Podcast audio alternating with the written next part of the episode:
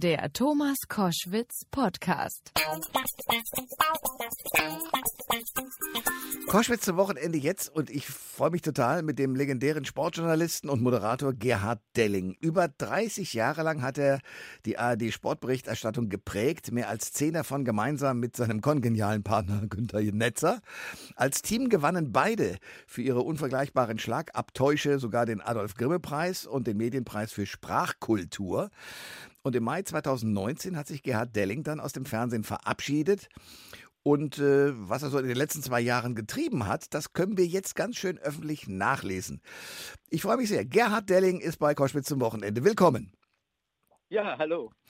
Äh, du hast in deinem ersten Roman jetzt sozusagen veröffentlicht, Ella und Co. KG, der Familienroman aus den Wirtschaftswunderjahren. Äh, warum wolltest du diesen Roman schreiben? Was war die Initialzündung dafür? Ja, so ganz genau kann ich das gar nicht sagen. Ich weiß nur, also ich habe schon als Jugendlicher unglaublich gern geschrieben äh, und viel geschrieben, auch mir von der Seele geschrieben, zum Teil immer mal, wenn mich was äh, irgendwie beschäftigt hat.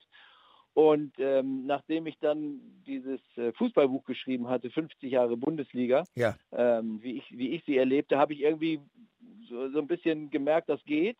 Und ähm, das ist auch äh, eine schöne Geschichte. Und ich hatte diese Geschichte, der, die da bei Ella und KKG jetzt äh, stattfindet, die hatte ich sowieso immer im Kopf und über Jahre immer mal ein paar Fragmente schon notiert. Und äh, ja, dann habe ich mir gesagt, jetzt mache ich das einfach fertig. Ich habe ehrlich gesagt zu Anfang gar nicht darüber nachgedacht, dass es ein Buch wird, aber ich wollte schon ja, einfach mal bis zum Ende aufschreiben.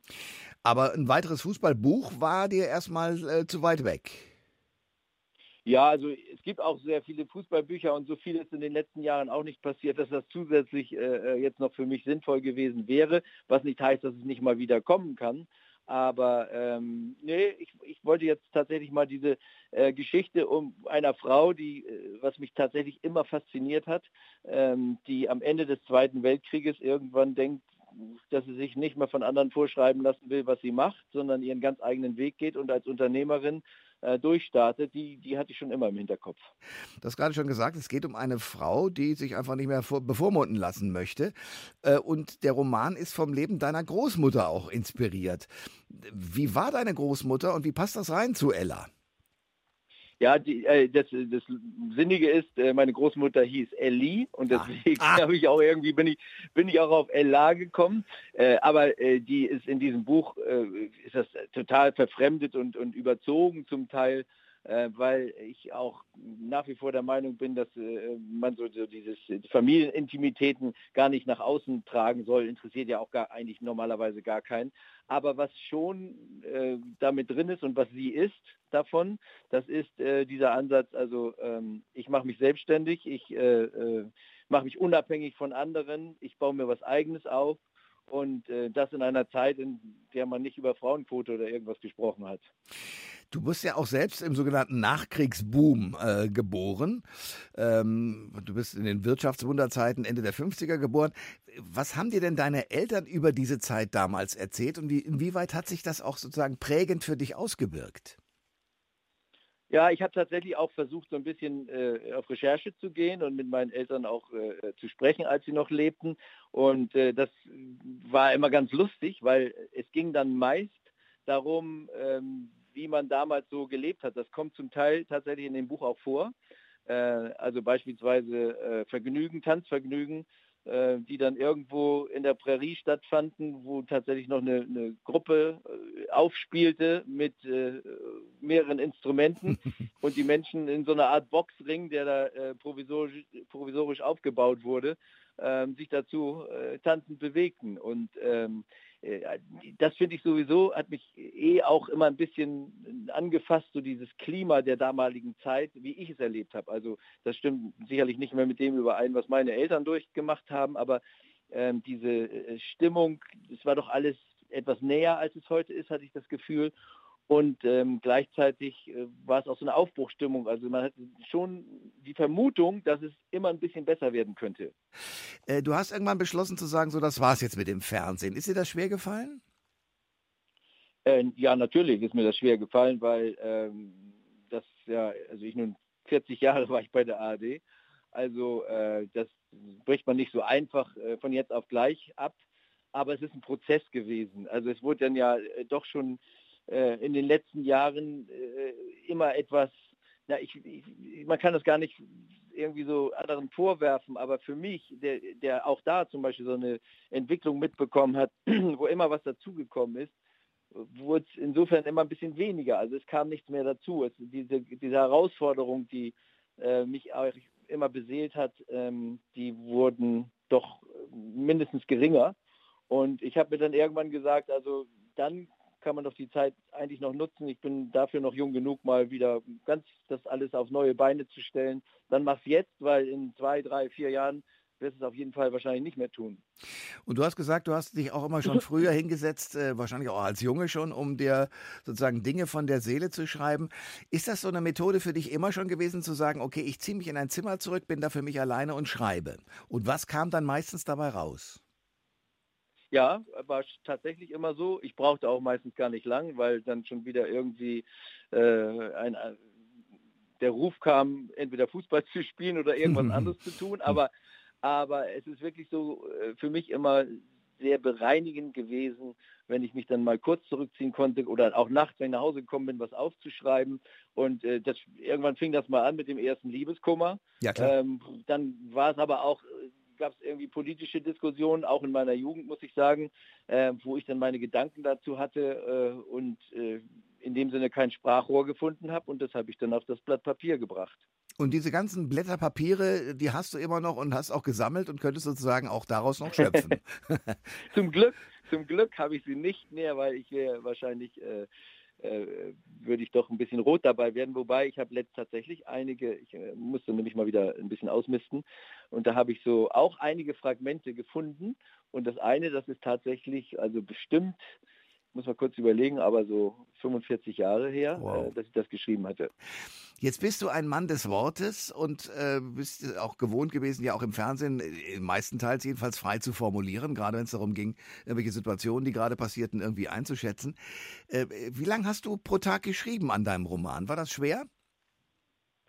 Ähm, insofern war es zu Anfang nicht schwer, sondern immer so, so, so, eine Freude, wo ich mich wieder zurückgezogen hatte, wie vorhin schon erwähnt. Und dann habe ich nur mal so ein Kapitel oder auch nur zwei Seiten geschrieben, dann einen Monat später mal wieder äh, eine Seite äh, zu einem anderen Stück darin.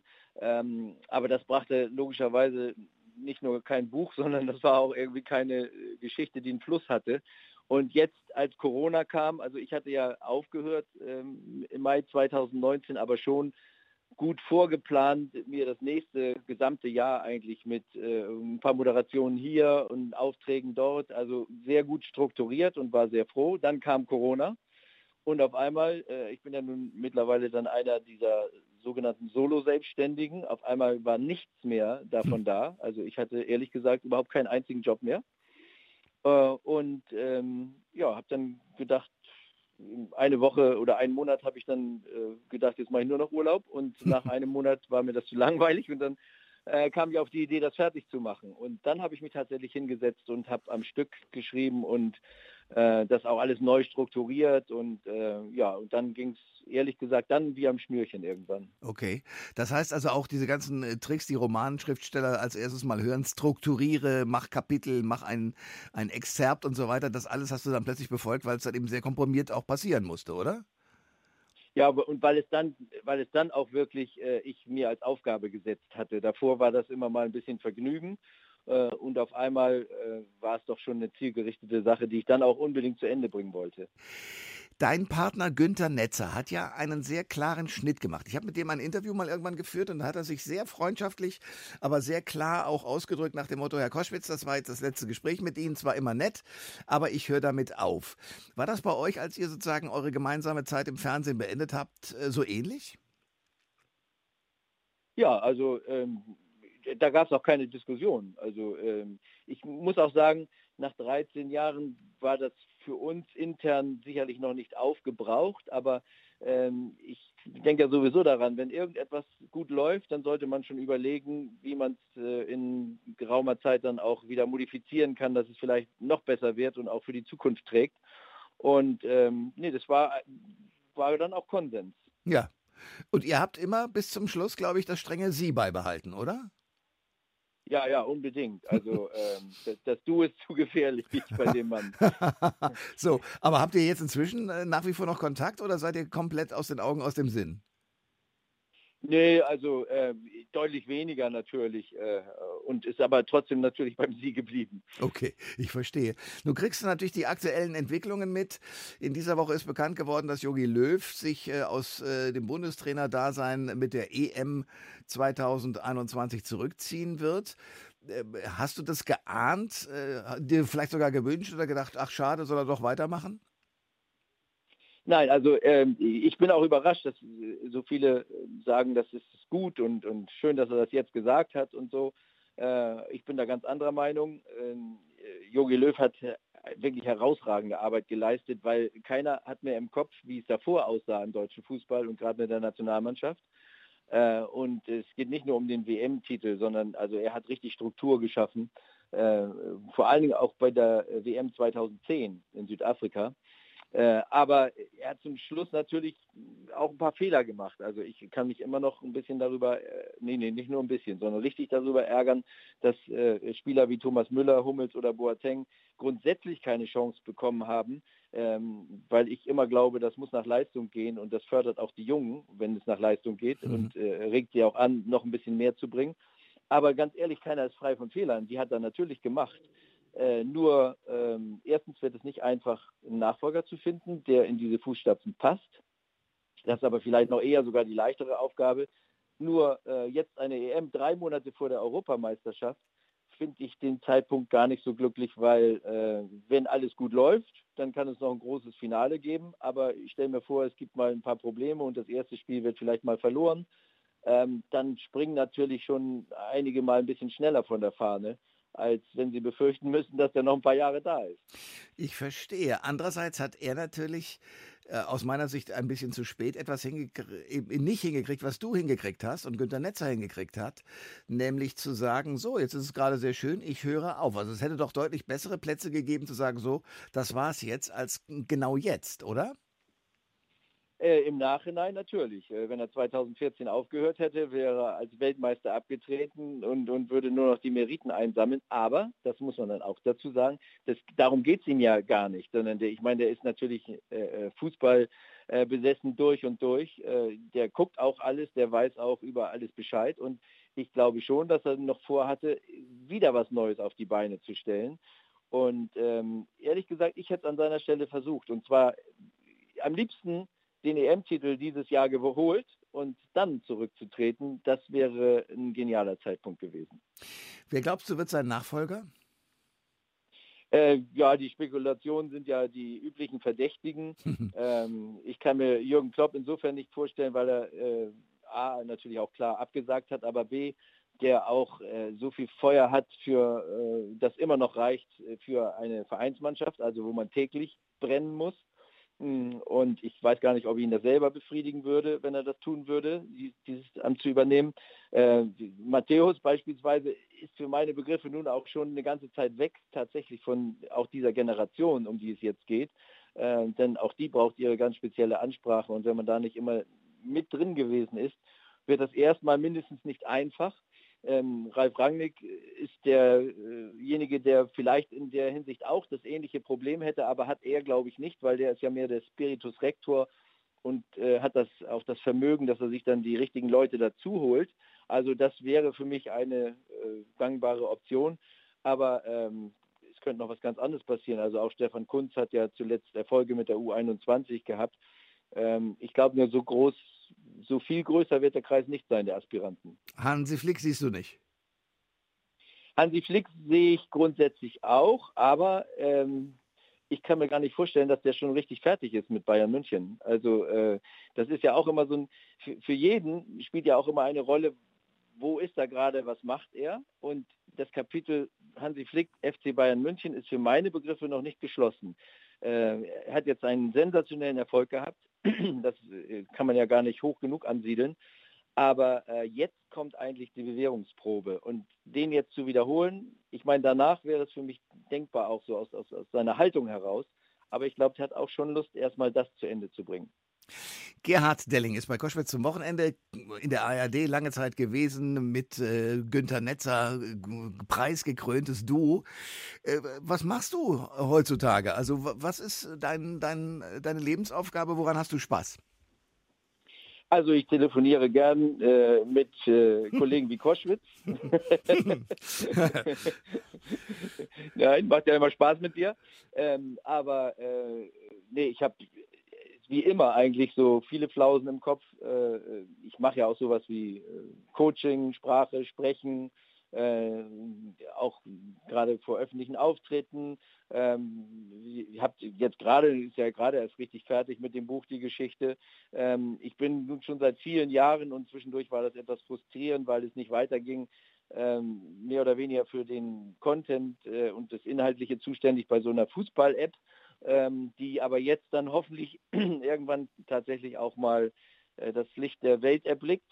Äh, da sind wir ein Stück weiter und ich mache äh, immer, wenn nötig oder gefragt, auch äh, konzeptionell für äh, online, für TV, äh, mir meine Gedanken, also in vielerlei Hinsicht. Aber sagen wir mal, eine eigene richtig große Fernsehshow, irgendwas nochmal in der Richtung, wo du tatsächlich dann auch dein Gesicht wieder in die Öffentlichkeit halten würdest, ist das nicht dein Ding oder doch?